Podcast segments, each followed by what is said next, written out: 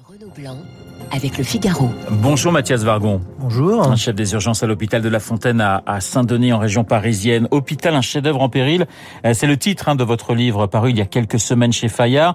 Hôpital au bord de l'asphyxie, hôpital au bord de l'explosion. C'est ce qu'on lit euh, dans la presse presque quotidiennement ces derniers jours. Euh, Mathias Vargon, la situation n'a jamais été aussi dramatique pour vous? Ah oui, alors que j'ai un peu l'habitude de venir tous les ans euh, avant l'été pour dire les urgences, ça va mal aller, mais j'ai jamais vu ça. Oui, c'est ce que c'est ce que j'allais vous dire, c'est-à-dire qu'effectivement, on entend toujours les, les urgentistes se plaindre, mais là c'est d'habitude l'été c'est un problème médical. Alors il existe toujours, hein, il est toujours pérenne, mais euh, là on a euh, en plus le problème des infirmières, des aides-soignantes qui ont quitté l'hôpital, qui ont fui l'hôpital, et donc on se retrouve avec des hôpitaux vides de personnel, enfin vides, où il manque du personnel. Mais euh, on parle des, des, de services d'urgence déjà partiellement fermés dans, dans, certains hôpitaux. On craint le pire, on le dit hein, pour, pour cet été. Vous, concrètement, comment ça se, ça se passe chez vous actuellement? Alors, sur le plan médical, j'ai pas de soucis. Mais parce que tous mes médecins viennent de l'étranger. Enfin, une partie sont en France depuis très longtemps, mais... Vous êtes trois, je crois avoir fait vos études en France sur 25. Ouais, c'est ça, à peu près, ouais. ouais. Et donc, euh, les autres, il y en a des Français, mais enfin, j'ai une forte partie de mon service qui, qui est constituée de médecins qui viennent de l'étranger.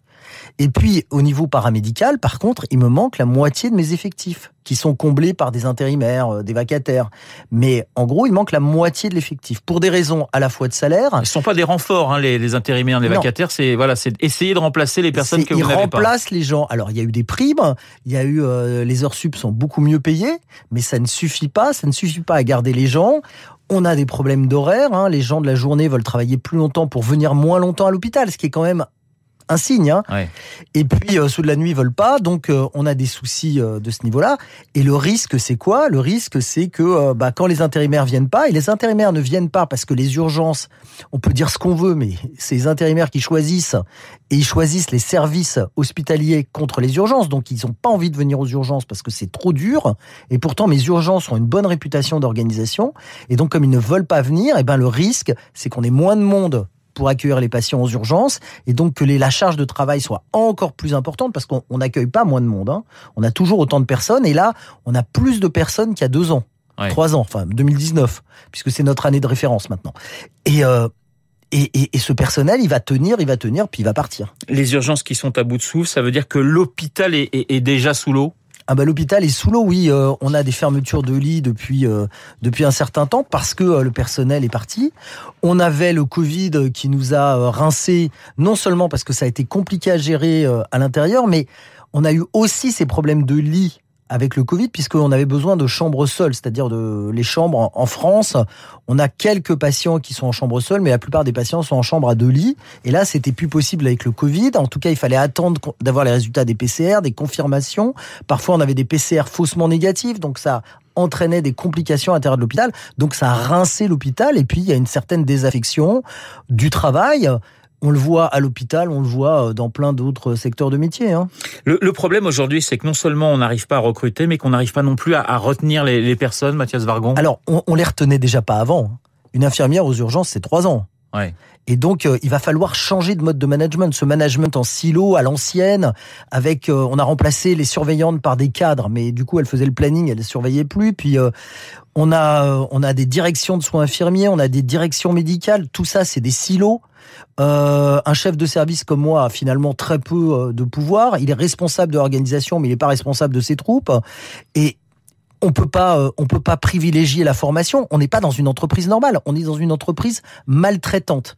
Et elle est maltraitante même pour les directeurs. Hein. Mais c'est un manque de moyens, c'est un manque de, de, de, de, financement, c'est un manque d'autonomie. Qu'est-ce bah voilà, c'est tout ça. C'est tout ça. C'est le manque d'autonomie, par exemple, il est extrêmement clair.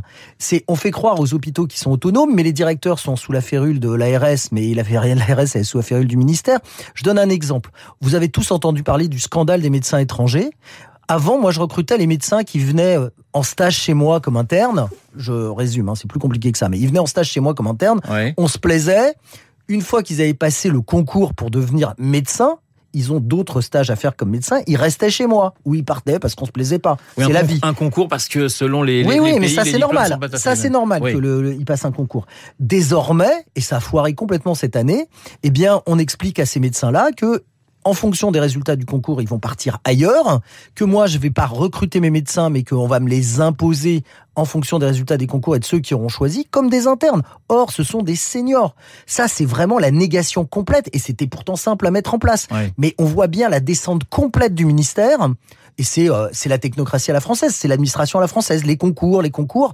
Une entreprise, ça marche pas comme ça. C'est pas uniquement un médecin, ce n'est pas uniquement des résultats sur du papier, c'est un comportement, c'est euh, l'intégration dans une équipe. Bah, il n'y a pas d'autonomie. Mathias Vargon, le Grenelle de la santé n'a pas changé la, la, donne. Alors 183 euh, euros de plus pour pour une infirmière. Bon, c'est c'est mieux, mais mais c'est c'est pas ça finalement le fond Alors, du problème. Il y a deux choses. C'est une partie du problème. C'est une partie du problème. Oui. De toute façon, on change pas un système de santé en deux trois semaines. Comme là, on est au bord du, du gouffre ou au, vers le mur, et on se dit on va changer d'ici l'été. On va rien changer d'ici l'été. On voit déjà à Bordeaux euh, qu'on filtre les patients, le filtrage. Euh, certains le voient comme une catastrophe. Vous vous dites finalement, c'est peut-être aussi un, bon moyen euh, d'amener aux urgences les gens qui sont vraiment en urgence d'une certaine Alors, manière. Le filtrage, c'est deux choses. C'est un, amener aux urgences les gens qui en ont besoin, mais c'est pas juste renvoyer les gens à, à rien. Un bon filtrage, une bonne régulation, qu'elle soit faite par euh, ce qu'on appelle le SAS, et c'est la médecine générale de le faire, c'est pas aux urgentistes de le faire parce qu'ils savent pas le faire. Et parce que pour eux, tout est grave. Ce qui est normal, hein, c'est moi je suis urgentiste. C'est trouver une solution pour ces patients-là, que ça soit de la téléconsultation, que ça soit euh, de la consultation euh, dans un centre de santé, que ça soit un jour, j'espère, des infirmières. Tout ça, il va falloir trouver quelque chose. C'est pas uniquement renvoyer les patients. Et il faut le dire, c'est euh, moi il y a beaucoup de gens d'extrême gauche qui me sont tombés dessus hier en disant oui, vous voulez pas que les pauvres aillent à l'hôpital. Mais c'est le plus mauvais moyen d'envoyer, c'est le plus mauvais moyen d'envoyer les gens euh, se faire soigner. C'est comme si on disait oui, pour nourrir les pauvres, faut les envoyer chez McDo parce que c'est ça qu'on fait pour de la médecine générale. Donc c'est pas la bonne solution. Finalement, euh, Mathias Vargon, la, la question c'est de savoir quel est le, le véritable rôle des urgences. Ah bah, le véritable rôle des urgences, c'est de recevoir des non, gens. Mais quand je dis ça, c'est parce que pour les gens, j'ai un souci, je vais aux urgences. Oui, eh ben, les urgences, c'est un endroit où on reçoit des gens dont le pronostic, pas forcément le pronostic vital, mais le pronostic d'un organe est engagé. Oui. C'est-à-dire des gens qui ont besoin d'examens complémentaires en urgence. C'est des gens qui, si on fait rien, leur situation va se dégrader. C'est ça. Quand vous avez une angine, c'est euh, très embêtant, mais votre situation ne va pas se dégrader. Sauf que Mathias Vargon, vous le savez, c'est très compliqué. D'abord parce qu'on ne sait pas ce qu'on a, donc euh, de, de faire Bien un sûr. diagnostic. Et ensuite, c'est très compliqué d'arriver à trouver un médecin ou, ou d'aller ailleurs qu'aux urgences. C'est presque un, avez- un réflexe. Vous avez raison. Ouais. C'est pour ça qu'il va falloir être un peu innovant, mettre en place des unités pour réguler les patients, c'est-à-dire pour les envoyer vers des centres de santé. Enfin, quand on voit en région parisienne, moi j'ai des copains, ils me disent ils ont plein de lapins, c'est-à-dire des gens qui ne viennent pas. Il y a des maisons médicales qui sont vides. Donc il va falloir les remplir, il va falloir être innovant au niveau de la consultation. On a vu que la téléconsultation, ça a bien marché dans le Covid. C'est pas la solution idéale. Et euh, c'est la solution idéale pour le suivi, mais pas pour la première consultation. Il va falloir faire monter en compétence des infirmiers, des kinés, parce que ils le réclament, Ouais. parce que c'est normal. On est dans un pays hyper euh, conservateur. Et puis, euh, Faut tout remettre à plat en quelque sorte, Mathias mais évidemment, en fait, les urgences, ça naît. C'est ce qui tenait le système de santé. C'est-à-dire que quand vous, vous l'avez dit, quand vous aviez un problème médical, mais aussi social, quand les, les policiers savent pas quoi faire de quelqu'un qui traîne dans la rue, ils le collent aux urgences. Et après, c'est à nous de régler le problème. On le règle pas du tout. Et puis, il y a l'aval, les lits d'hospitalisation. Les lits d'hospitalisation, c'est quelque chose de compliqué parce qu'on dit ah, on manque de lits, ce qui est vrai, mais on manque pas forcément de lits dans tous les services de l'hôpital. On manque de lits en gériatrie, par exemple, c'est-à-dire les services qui sont le plus prenants, là où on a le plus besoin de personnel, mais on a besoin de lits après l'hôpital. Là, vous, ce que, ce que vous me- m'expliquez, c'est grosso modo, il faut beaucoup plus de coordination. Il faut que les, les médecins des différents services se parlent davantage. Euh, voilà, il faut qu'il ait C'est le libéral et l'hôpital qui doit. euh, à l'hôpital, on se parle beaucoup, on s'engueule Ouais. beaucoup, mais on se parle beaucoup. Mais c'est aussi le système qui doit être mis à plat. Et puis c'est, enfin, dès qu'on commence à en parler, c'est chacun est le plus malheureux, chacun travaille le plus dur, et finalement chacun gagne pas assez.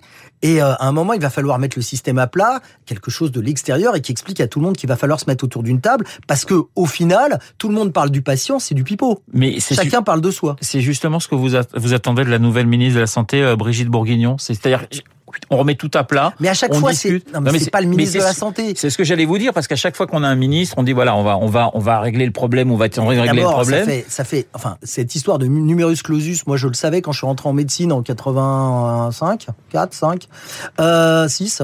Et donc on le sait déjà. Et à chaque fois, c'est le ministre d'un coup de baguette magique va tout changer. On sait très bien que ça va pas changer en deux semaines. On va pas nous refaire le, le coup du Ségur de la santé. Il y a eu énormément d'argent déversé hein, dans le Ségur non, mais par exemple, quand vous parliez de l'autonomie, bah, l'autonomie, euh, oui, on pourrait. Mais le problème, c'est que c'est les directeurs, eux, leur, euh, leur classement, leur promotion dépendent de s'ils obéissent à l'ARS. Ils sont entre le marteau et l'enclume. Ils ont des, comment dire, des affirmations divergentes. On leur dit, oui, il faut faire des économies, mais euh, il faut embaucher du monde. Bah non, ça marche pas, quoi. Les directeurs, par exemple, pour embaucher des médecins, tous les directeurs manquent. On parle de médecins étrangers. Il n'y a pas de médecins étrangers en France qui soient payés au prix de la grille.